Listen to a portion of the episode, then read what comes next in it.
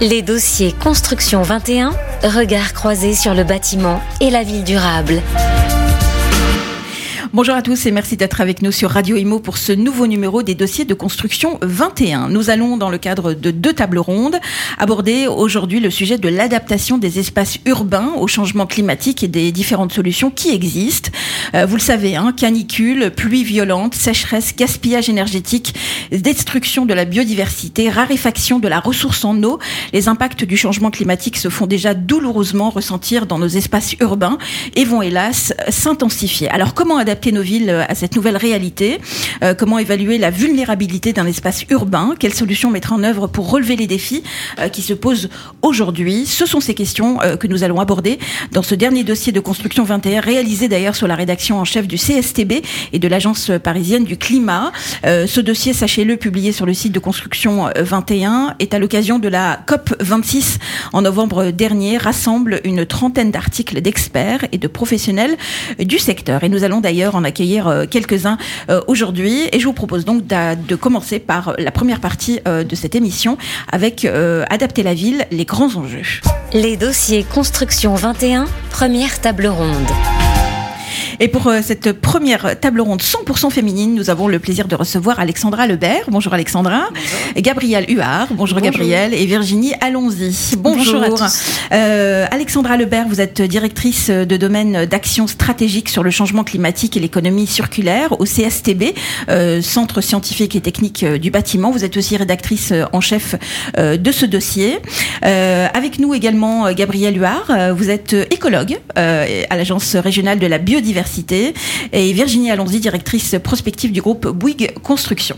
Euh, nous allons commencer par vous, si vous le voulez bien, Alexandra. Vous avez assuré la rédaction en chef de ce dossier en collaboration avec Cécile Gruber, directrice des transitions et de la communication à l'Agence euh, parisienne du climat. Est-ce que vous pouvez nous parler euh, de la démarche de ce dossier, Construction 21, et surtout qu'est-ce que vous avez souhaité montrer ou démontrer?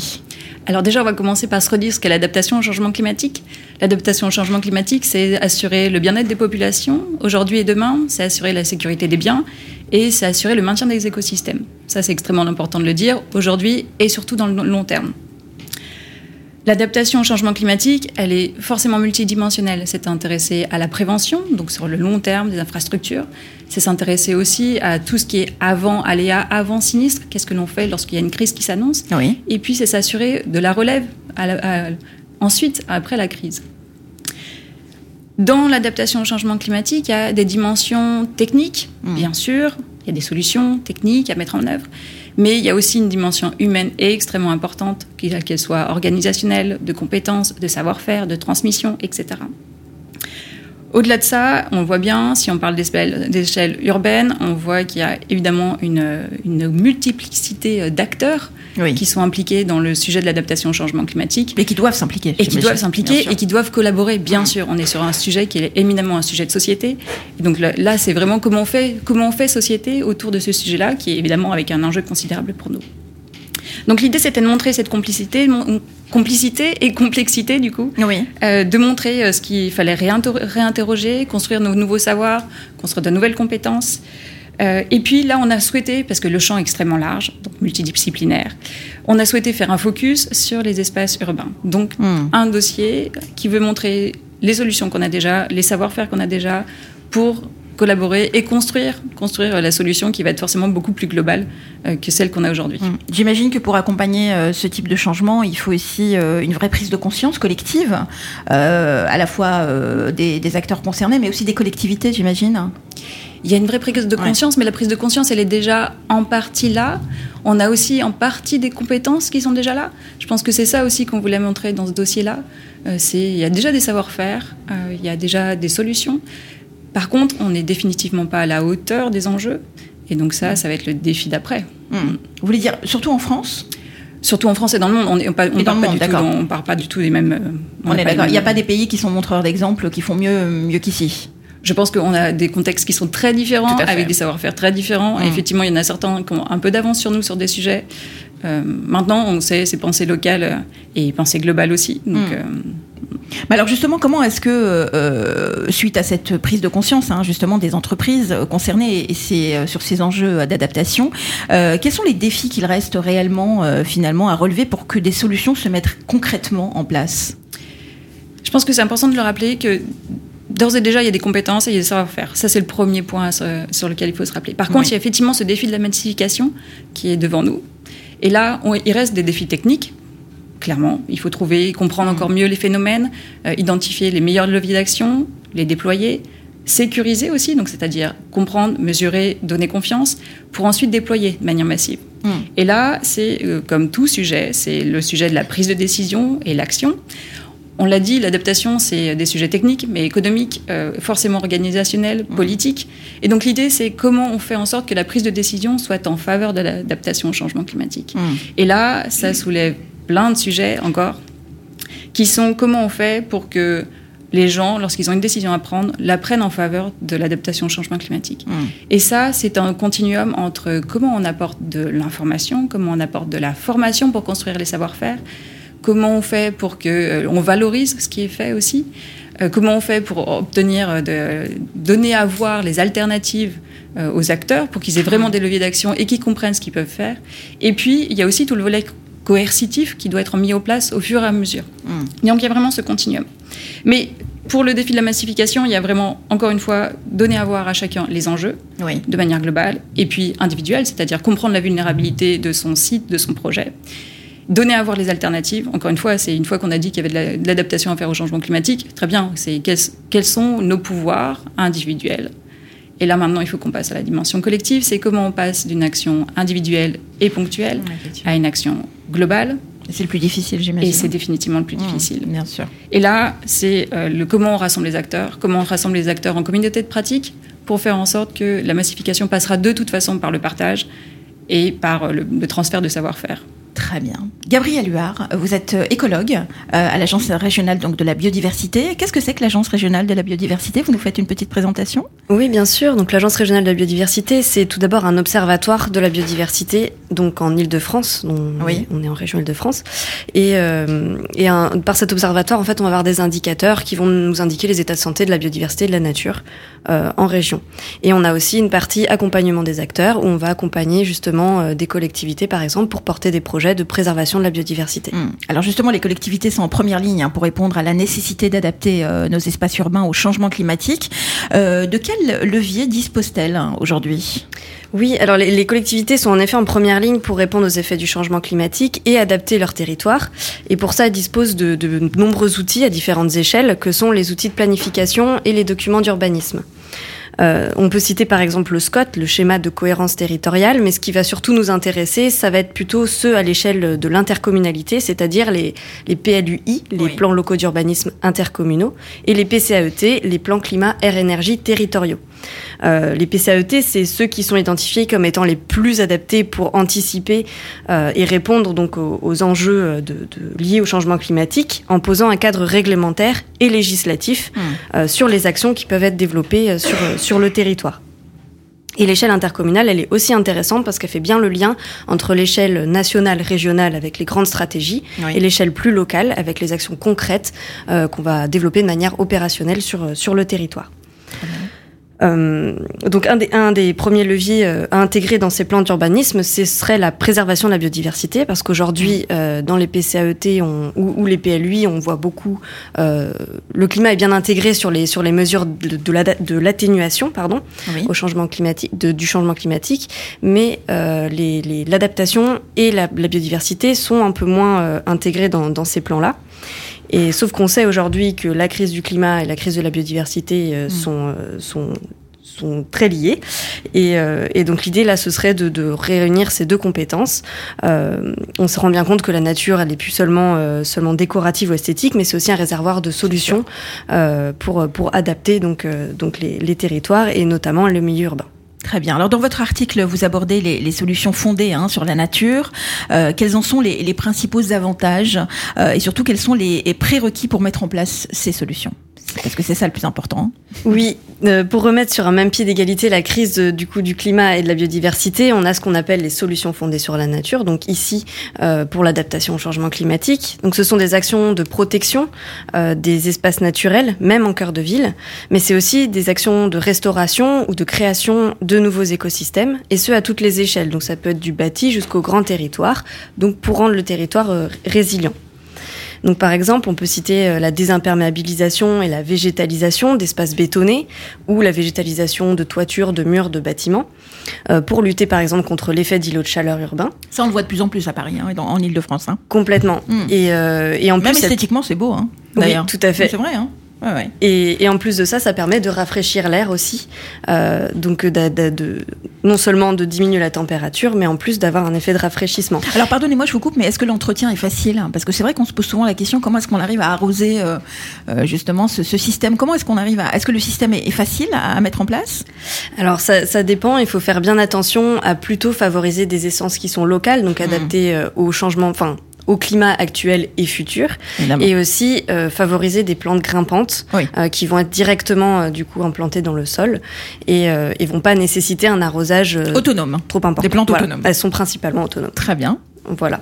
Et donc, euh, effectivement, comme on vous le dit, on, voit, on mm. les voit beaucoup à Paris, mais, euh, mais on les voit aussi beaucoup dans les PCAET. C'est surtout euh, cette, ces mesures-là pour les îlots de chaleur qu'on va revoir dans ces, dans ces PCAET, mais on pourrait aller plus loin. on pourrait, par exemple, proposer de, de protéger des zones dans le zonage réglementaire, c'est-à-dire mm. de passer des zones à urbaniser en zones naturelles, donc elles seraient sanctuarisées. Et on peut aussi proposer des coefficients de biotope ou de, des coefficients de pleine terre, c'est-à-dire proposer un certain pourcentage euh, de, de, terre qui ne soit de sol qui ne va pas être artificialisé, qui va être fonctionnel et euh, un certain pourcentage de végétation. Et euh, ça, ça pourrait être appliqué sur certains secteurs ou alors demandé pour pouvoir délivrer un permis d'un projet d'aménagement, par exemple. Donc il y a déjà des choses formidables qu'on peut déjà mettre en place. Tout à fait. Qui sont faciles à, mettre en place en tout cas. Voilà. Mm. Et donc ce sont ces solutions fondées sur la nature. Elles sont, elles peuvent tout à fait se substituer aux infrastructures grises, par exemple, ou, ou être complémentaires, par exemple pour la gestion des eaux pluviales, euh, on pourrait avoir euh, un endroit qui serait complètement autonome sur la gestion des eaux pluviales en infiltrant directement les eaux de pluie à la parcelle mhm. et euh, éviter du coup le, les problèmes du tout tuyau. Et donc, et en plus de, en plus de gérer les eaux pluviales par exemple, elles ont aussi des nombreux co-bénéfices, notamment pour le bien-être humain et la santé. comme on le disait, c'est important dans l'adaptation. Même pour le moral. Hein. Tout à fait, justement. et c'est tout à fait ça. Ça répond à notre besoin de, de nature euh, au quotidien. Et en Ile-de-France, effectivement. Complètement. Euh, Virginie, allons-y, directrice prospective du groupe Bouygues Construction. Alors, les acteurs privés sont également très concernés hein, par les effets euh, du changement climatique. Euh, comment cette réalité est-elle intégrée au sein du groupe Bouygues, justement? Oui, bien sûr. Donc, tous les acteurs hein, sont concernés, effectivement, que ce soit privé, public ou, mm. ou, la société civile, par ces effets du changement climatique. On vient de l'aborder. On vit dans un contexte d'incertitude et de crise euh, systémique. On sait que le nombre d'aléas climatiques a été multiplié par 50 euh, en un siècle et les dernières études montrent que ça va euh, s'intensifier. Donc, donc voilà, donc beaucoup d'actions à mener. En plus, le secteur du, bâtiment génère un quart des émissions de, de gaz à effet de serre en France. Mmh. Donc voilà, il est vraiment vital et urgent de, de réduire notre empreinte carbone pour s'adapter aux contraintes de long terme, comme ça a été évoqué tout à l'heure, que ce soit le changement climatique, la raréfaction des ressources ou l'érosion de la biodiversité. Alors euh, chez Oui Construction, en fait, euh, le groupe s'est fixé une, euh, un objectif d'au moins 30% de, de, réduction de nos émissions de gaz à effet de serre d'ici 2030. Et donc pour ça, on a plusieurs leviers qu'on peut mettre en, en œuvre. déjà, on peut jouer sur les matériaux. Donc y a, on, a un partenariat, on travaille sur le sujet du béton bas carbone. Mmh. Mais en dehors de ça, il y a aussi d'autres matériaux biosourcés. On a la construction bois. Là, notre, notre filiale Bouygues Bâtiment France Europe s'est fixé comme objectif d'avoir 30% de ses projets en construction bois en, en 2030. On a aussi d'autres matériaux biosourcés, hein, le chanvre, la paille, ou euh, des matériaux géosourcés comme euh, la terre crue. Après, euh, deuxième levier, on peut jouer sur les modes constructifs. On a l'impression 3D, on a la construction hors site aussi, qui génère donc moins de gaz à effet de serre, moins de, déchets, gain de temps, moins de nuisances aussi pour notamment les riverains. et puis, dans un, si on se projette un peu plus sur du long terme, on a aussi le sujet de la réversibilité des bâtiments. Donc, concevoir des bâtiments à plusieurs vies et à plusieurs plusieurs usages dans le temps, justement, qui puissent être réversibles. Troisième levier, tout ce qui est réhabilitation, euh, rénovation. Et puis un autre levier qui n'est pas des moindres finalement, qui est de refaire la ville sur la ville. Donc justement limiter ce sujet d'artificialisation des, des, sols et donc réanimer des friches, s'occuper des espaces oubliés de la ville, transformer des espaces aussi euh, euh, et puis intensifier euh, les usages pour optimiser l'existant avant de construire davantage, davantage intensifier. Donc tout ça c'est vraiment pour réduire, s'adapter. Euh, en parallèle de ça, pour anticiper, on mène notamment des démarches multipartenariales, mmh. comme celle que nous avons menée justement sur la résilience euh, territoriale. Et ces démarches, en tout cas, qui sont ouvertes et, et collaboratives, on est vraiment tous dans un, autour d'un enjeu commun qui, est, euh, qui était de comment adopter euh, la résilience comme euh, cadre intégrateur pardon, des transformations urbaines et, territoriales avec une approche holistique. Donc on a réuni une, une, centaine de contributeurs pendant une année pour travailler sur, sur ce sujet-là et ça a notamment donné lieu à un, à un livrable hein, qui est accessible en ligne. On va retrouver énormément d'exemples, d'initiatives inspirantes, de retours d'expérience et d'interviews d'experts sur ce sujet-là qui s'appelle la résilience Horizon pour des territoires durables. Autre point aussi, c'est prendre la mesure des aspirations sociétales. Mmh. Donc là, on a mené euh, une étude l'année dernière euh, avec l'Obsoco et l'ADEME auprès de, de 4000 Français. Et il ressort que euh, finalement, la confiance des Français dans la capacité de la résilience de leur territoire est assez faible puisqu'on a alors on a un tiers qui se montre confiant envers son territoire mais on en a quand même 50% qui ne le sont pas. Et puis il y a surtout 70% d'entre eux qui se disent désormais inquiets des conséquences potentielles du changement climatique sur la qualité de vie au sein de leur propre région et ce qui est le plus redouté, il y a le sujet des canicules pour 48% d'entre eux, les orages les plus violents, la sécheresse ou encore les inondations.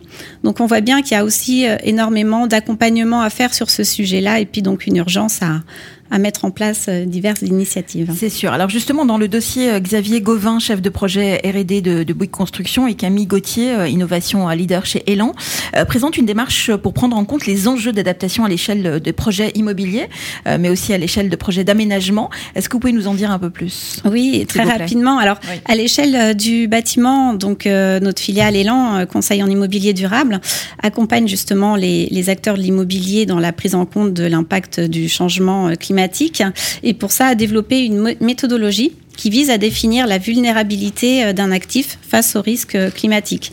Donc euh, il y a une première phase vraiment de diagnostic pour identifier les aléas climatiques et faire un état des lieux techniques du, bâtiment. Et puis une seconde phase qui vise à bâtir justement une stratégie d'adaptation pour, pour l'immobilier.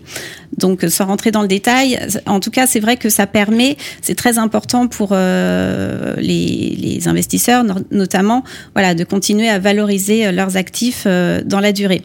Et à l'échelle du quartier, je vais prendre euh, l'exemple du quartier des ponts des tanneries à Dijon, oui. où là, il y a eu des recherches euh, qui ont été, euh, enfin en tout cas des travaux, euh, menés par notre filiale Link City en développement immobilier, en partenariat avec euh, l'Université de Bourgogne et le Centre d'expertise en efficacité énergétique, le C3E.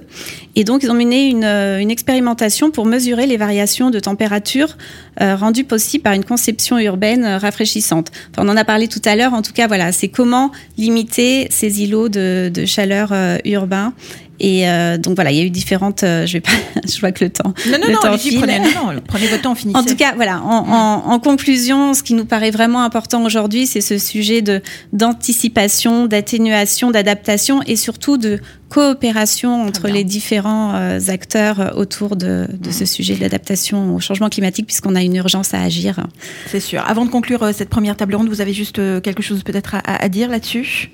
Non, je pense que Alexandra, peut-être. Alors oui. peut-être un mot. Allez-y, euh, je vous en prie. Euh, je pense qu'on a tous le même mantra maintenant. J'aime beaucoup le titre qu'avait choisi le Haut Conseil pour le climat, oui. euh, qui était renforcer l'atténuation et engager l'adaptation. Et je pense que c'est exactement le, le mantra qu'on doit collectivement avoir aujourd'hui sur ces sujets-là. Très bien, euh, Gabriel? Un mot euh, bah, Tout simplement que on voit bien que tous les acteurs euh, commencent à, à converger euh, vers euh, la même idée de comment s'adapter. Et, et on espère surtout que les actions vont se mettre en place euh, rapidement tout et à fait. de façon concrète. Merci mmh. beaucoup. Merci à vous trois en tout cas d'avoir participé à cette première table ronde. Alexandra Lebert, Gabriel Huard et Virginie Allons-y. Euh, je vous propose de continuer justement pour entamer la seconde partie justement de ce dossier Construction 21 sur justement ce sujet important pour nous et pour l'avenir. À tout de suite. Les dossiers dossier Construction 21, seconde table ronde. Et nous sommes de retour pour cette seconde table ronde dans le cadre du dossier euh, Construction 21 du jour sur l'adaptation des espaces urbains au changement climatique et les différentes solutions qui existent. C'est le sujet qu'on va aborder tout de suite avec Alexandra Lebert qui est toujours avec nous, qui a fait la, la première euh, table ronde directrice de domaine d'action stratégique sur le changement climatique et l'économie circulaire au CSTB, mais qui est aussi rédactrice en chef de ce dossier. Euh, à vos côtés, nous avons Morgane Colombert. Bonjour Morgane. Bonjour. Vous êtes directrice de projet pour Efficacity. Vous allez nous présenter Efficacity dans quelques instants. Et à distance, nous avons Philippe Jarry. Bonjour Philippe. Bonjour. Vous allez bien? Oui, ça va. Alors, vous êtes chef de projet stratégie bas carbone et adaptation au changement climatique pour le CEREMA. On va peut-être commencer par vous, si vous le voulez bien, euh, mesdames. Alors, c'est quoi le CEREMA? Vous pouvez nous présenter déjà euh, l'institution? Oui, tout à fait. Donc le CEREMA, c'est un établissement public sous la tutelle du ministère de la Transition écologique qui accompagne l'État et les collectivités territoriales pour l'élaboration, le déploiement et l'évaluation de politiques publiques d'aménagement et de transport. Et vraiment, euh, au sein du CEREMA, l'adaptation, c'est vraiment l'un des cœurs, l'un des socles de, mmh. de, notre activité. Voilà. Alors justement, Philippe Jarry, euh, imaginons que je suis une collectivité, une entreprise, j'ai pris conscience évidemment des enjeux d'adaptation et de la nécessité d'agir. Euh, par quoi est-ce que je commence? Alors, la première étape, c'est, je pense, de sensibiliser les acteurs du territoire au changement climatique et à, ses, et à ses enjeux. Sur ces questions, en fait, il faut réussir à ce que l'ensemble des acteurs adhèrent sur le fait que le changement climatique est déjà en cours, mmh. qu'il a des impacts et qu'il y a nécessité de s'adapter. Donc cette sensibilisation, elle passe par différents outils, tels que la fresque du climat sur les mécanismes du changement climatique, la réalisation d'ateliers de sensibilisation et du technicien, ou euh, la formation sur la résilience du CRMA qui sensibilise à de tels enjeux. La deuxième étape, c'est de réaliser un diagnostic de vulnérabilité afin d'identifier les impacts observés au futur qui vont concerner le territoire. Quelque part, on ne peut pas faire d'adaptation si on ne sait pas à quoi l'on doit s'adapter. Hmm. Donc cette étape, elle passe par l'utilisation de données statistiques, type climat HD ou le portail DRIAS de Météo France, des données d'observatoires régionaux. Elle passe également par la mobilisation euh, d'expertise dans le cadre, par exemple, de comités scientifiques comme celui d'Acclimatera en Nouvelle-Aquitaine pour arriver à un diagnostic partagé. Donc cette phase de diagnostic, elle peut aussi mobiliser des outils spécifiques. Donc par exemple sur les îlots de chaleur, donc c'est quelque chose qu'on a détaillé un petit peu dans le, oui, tout à l'heure, oui, effectivement. dossier de construction 21. Mmh. C'est euh, de l'imagerie satellitaire, de la mesure mobile ou fixe, de la modélisation comme Solène Climat ou des approches empiriques comme les local, local climate zone. Mmh. Euh, la troisième étape, enfin, c'est de construire une stratégie et de mettre en œuvre les actions les plus, les plus pertinentes. Donc une collectivité qui ne sait pas par quoi commencer peut s'aider du Centre de ressources adaptation au changement climatique, mmh. plateforme Internet portée par le CRMA aux côtés de l'ADEME, de l'ONERC et de Météo France, et qui permet d'avoir un panorama des actions possibles sur, les, sur, les, sur toutes les thématiques, y compris sur les solutions fondées sur la, sur la nature, qui sont vraiment un maillon essentiel en matière d'adaptation. On peut également citer euh, la plateforme Adaptaville, qui fournit vraiment des, des, éléments très intéressants sur, sur ces questions d'adaptation. Hmm. Euh, Donc une collectivité, une collectivité elle peut aussi s'appuyer sur la boussole de la résilience du CRMA, qui permet euh, à une collectivité justement de voir où elle en est et ce qu'elle peut faire en matière de, de résilience.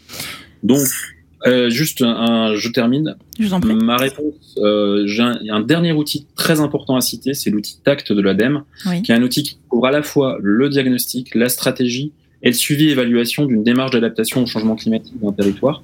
Donc, euh, c'était important pour moi de le citer parce que vraiment, c'est un outil fondamental en la matière. Hum, tout à l'heure, avec Alexandra Lebert, on a rappelé euh, l'importance d'une euh, action collective. Euh, comment est-ce que aujourd'hui on peut euh, inciter, en tout cas, les gens à se former, les acteurs à, à, à, à en, gros, comment est-ce qu'on acculture les, les acteurs aujourd'hui? Bah, ça passe par ce que je vous ai dit, c'est-à-dire euh, vraiment des, des, des, ateliers de sensibilisation qui sont des, des vraiment des, portes d'entrée pour justement commencer à ce qu'ils puissent euh, comprendre le changement climatique, mm-hmm. qu'ils comprennent que c'est il y a déjà des changements qu'on peut observer et que aussi ils commencent à se à saisir que ben va y avoir des impacts futurs qui pourront être un peu différents euh, de ce que l'on observe par ailleurs. Et c'est vraiment cette phase-là de, de, de, de, sensibilisation qui permet justement d'acculturer, euh, de notre point de vue, les acteurs à ces questions-là.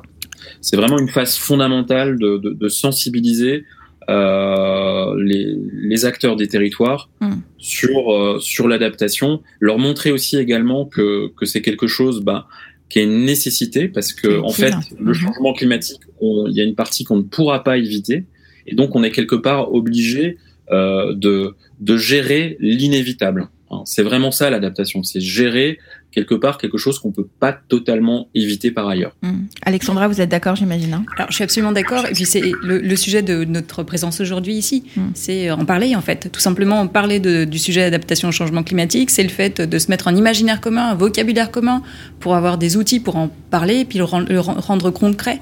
Euh, et nous préparer tout simplement à l'action et à l'action individuelle et collective, bien entendu, parce que là, il y a, clairement, l'action collective est indispensable sur ce sujet-là. Alors justement, Morgane Colombert, directrice de projet pour Efficacity. Vous pouvez nous présenter d'abord Efficacity Qu'est-ce que c'est?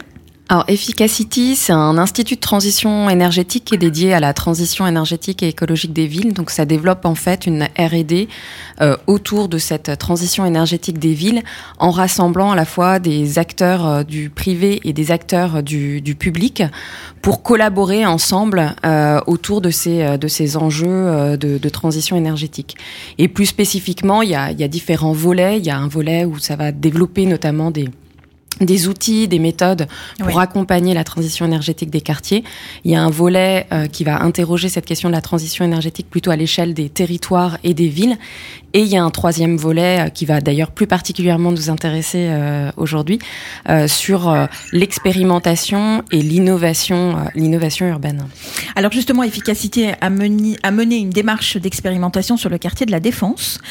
pouvez-vous nous parler des, des solutions d'adaptation mises en place sur le quartier Quels ont été les objectifs et surtout quelle est la spécificité de ce quartier si particulier donc euh, oui, euh, donc euh, déjà pour pour raconter un petit peu le, le contexte de, de l'arrivée de ces deux expérimentations donc sur sur Paris la Défense.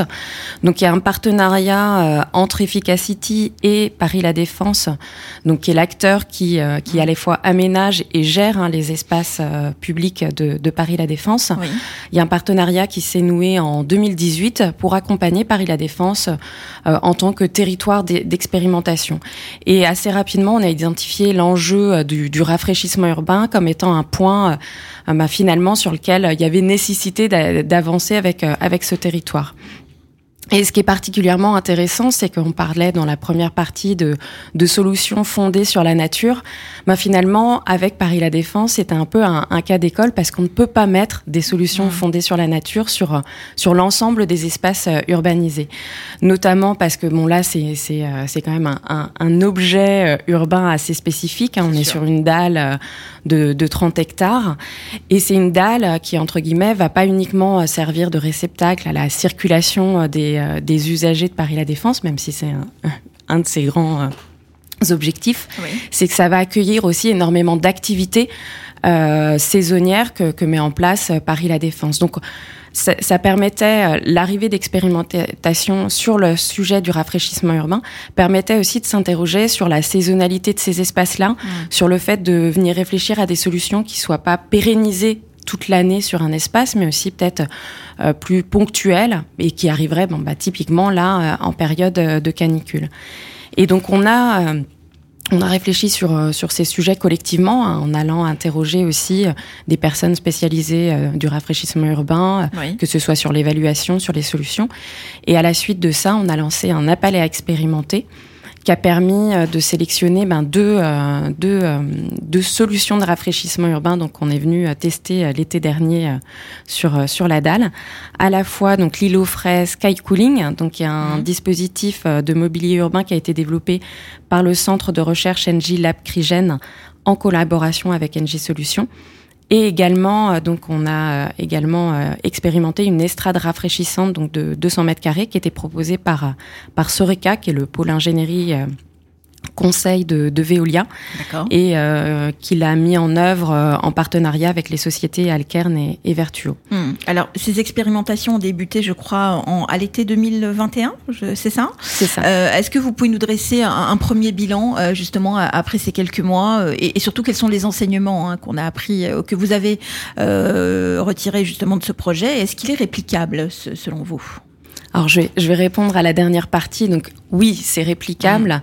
Euh, alors après, ça nécessite toujours de, bah, de recontextualiser, c'est-à-dire bah, de s'adapter, pour le coup, euh, au sens premier presque du terme, de s'adapter au territoire dans lequel, euh, dans lequel on vient euh, s'implanter. L'arrivée de ces deux dispositifs euh, sur le site a été euh, a été aussi euh, source, euh, on va dire, d'enseignement parce que il y a les difficultés liées à la dalle qui font que l'arrivée de dispositifs qui peuvent être lourds, massifs, etc., etc., nécessite de s'interroger sur euh, bah, la, la- la mise en œuvre de ces, euh, de ces dispositifs. Et donc, euh, pour, euh, pour revenir sur, euh, sur le retour lié à l'expérimentation durant cet été euh, euh, 2021, bon, déjà, on peut noter que je, je pense qu'on n'a vraiment pas eu de chance parce que je pense que c'était les- l'été quand même euh, le, le, Le moins chaud le moins chaud qu'on ait pu vrai, observer ces, ces dernières années. par rapport à l'année dernière, oui, effectivement. Voilà, ouais, donc, ouais. euh, donc euh, et puis par rapport au, a priori au- au- aux évolutions saisonnières, enfin l'été euh, de, de cette année risque d'être un peu plus chaud. Alors, tant donc- mieux, j'ai envie de vous dire. Attendez. Voilà. Hein, Mais, Après un euh, hiver un peu compliqué. Alors, on a souvent souri en se disant que finalement les actions qu'on avait mis en place ponctuellement avaient eu un effet rafraîchissant euh, généralisé. Là, ça a trop rafraîchi en fait. Ça a trop rafraîchi. mais, euh, mais donc, euh, mais ça, ça permet de Mm. rebondir sur le fait que venir tester ces, ces deux dispositifs sur, euh, sur la dalle de Paris La Défense, ça permettait certes, certes pardon, de, de s'interroger sur euh, Mm. Bah, le, le pouvoir rafraîchissant, on va dire, de ces, euh, de ces deux dispositifs. Mais ça permettait aussi, surtout, de nous interroger sur, ben, ça veut ça veut dire quoi l'arrivée de deux dispositifs sur, euh, Mm. sur, sur une dalle? Donc on se posait des questions, certes sur, on va dire, presque la diminution de température, mais aussi sur le ressenti des usagers, euh, comment ils s'appropriaient ce, ce type de dispositif, est-ce que c'était accepté par, euh, par les usagers? Ça, c'était un point qui était très important pour, euh, pour Paris La Défense, savoir finalement si c'était accepté par ces, ces usagers. On s'est aussi posé des questions sur les impacts autres et les co-bénéfices autres que, que pouvait avoir ce, ce type de dispositif. Donc euh, ça, Ouais. là, on a été interroger euh, d'autres services de, de Paris La Défense pour, euh, pour qu'ils nous donnent un peu un Mm. retour sur, euh, sur, ce, sur ces objets-là. On s'est posé aussi des questions en termes de, de maintenance du système. On a été regarder ces éléments-là, en plus de justement s'interroger sur... sur la faisabilité et la facilité à venir implanter ce, type euh, de dispositif sur, euh, sur un objet complexe tel que, que la dalle de Paris La Défense. Et donc c'est vrai que euh, toutes les évaluations qu'on a pu mener, donc en effet, l'été euh, n'a pas permis euh, de, de, de noter, on va dire, de façon très massive euh, les diminutions euh, de, de température observées parce que forcément, euh, c'était deux dispositifs aussi qui conditionnaient euh, à, à la météo le fait d'apporter un pouvoir rafraîchissant. Donc, quand il faisait 18 degrés, ils n'allaient pas apporter du froid en plus. Euh, c'était c'était pas souhaité. Et euh, mais par contre, c'est vrai qu'il y a eu euh, beaucoup d'entretiens qui Mm. euh, qui ont été réalisés. Alors, à, à noter que pour ces évaluations, on a fait appel à l'écosystème euh, d'Efficacity. Donc, on a été chercher des, Mm. des chercheurs, notamment à l'université Gustave Eiffel, pour, euh, pour, euh, sur les impacts microclimatiques, un, un chercheur sociologue au laboratoire Crigène pour nous accompagner aussi sur, pour aller interroger les, les usagers sur, sur le site. Mhm. On a fait un partenariat avec le CNRS pour, pour interroger aussi impact microclimatique et ressenti des usagers. Donc, ça a permis de, de faire mobiliser finalement un certain nombre d'experts autour de cette évaluation. Oui. Et ce qui a été très intéressant en interrogeant les, les usagers, alors déjà, c'est des dispositifs qui ont été très appréciés. Mm. Les gens se, enfin, y allaient, euh, enfin, ça, ça a fait partie. Ils regrettaient même euh, Mm. au moment de la désinstallation. Et donc, ils, ils appréciaient vraiment Ouais. ces dispositifs. Ils les ont investis pour euh, la Mm. pause déjeuner, etc. Par contre, l'effet rafraîchissant n'était pas forcément ressenti de manière directe. Après, si on leur posait la question et qu'on leur expliquait la manière dont le, dispositif Mm. fonctionnait, alors que ce soit sur le dispositif d'Engie ou le dispositif de Veolia, à ce moment-là, ils allaient noter ah oui, Mm. en effet, c'est plus frais ici. Ah oui, en effet, je ressens euh, ce, cet espace euh, qu'il est un peu rafraîchi, que ça fait euh, ça fait ressortir un peu de, de fraîcheur. Mais c'est vrai que de manière naturelle.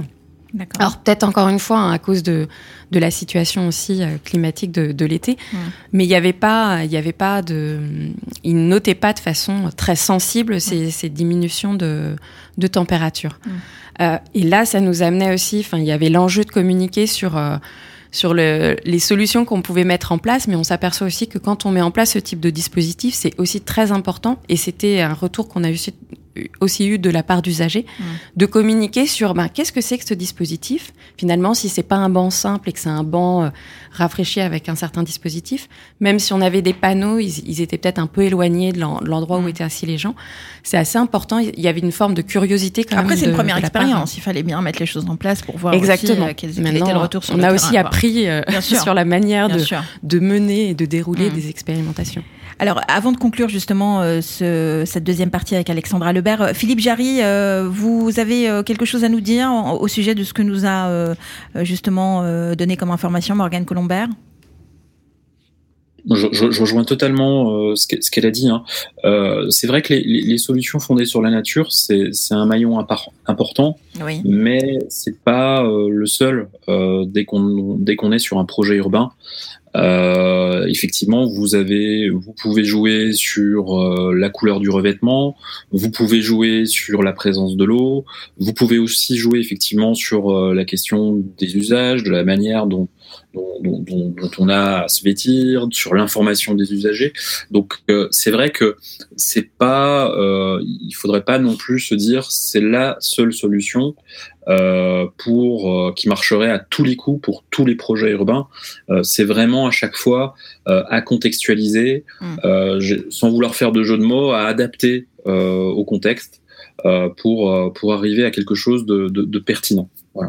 Très bien. Alexandra Lebert, euh, on a entendu plein de jolies choses, de belles actions à mettre en place de la part de différents acteurs hein, euh, qu'on a écoutés aujourd'hui. Euh, quelle est votre conclusion? Quels sont vos espoirs par rapport à ces questions essentielles? Alors c'est pas du tout un espoir, mais par contre c'est un constat. Là quand on mmh. discute aujourd'hui, on est pile poil dans les paradoxes humains où on est en train de traiter d'un sujet extrêmement grave, avec des conséquences sur les vies humaines qui sont extrêmement importantes. On le voit avec euh, la création du statut de réfugié climatique, on le voit quand les gens sont touchés dans leur chair euh, par euh, des événements climatiques comme la vallée de la Roya. Donc c'est un sujet qui est absolument dramatique pour, pour, la population et en même temps c'est hyper enthousiasmant.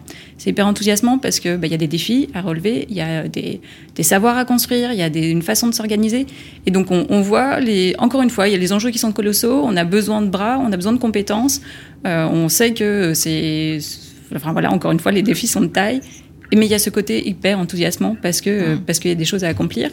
Euh, donc il y a vraiment ce sens, euh, bah, et ce sens du, si pour les gens qui cherchent du sens justement dans leur travail et dans leur vie, le sujet de l'adaptation au changement climatique est un bon sujet. Hmm. En tout cas, c'est un dossier riche qu'on peut découvrir aussi les différents articles hein, sur lesquels euh, euh, les acteurs ont travaillé avec vous, euh, puisque vous avez été la rédactrice en chef hein, de, de, de, ce dossier.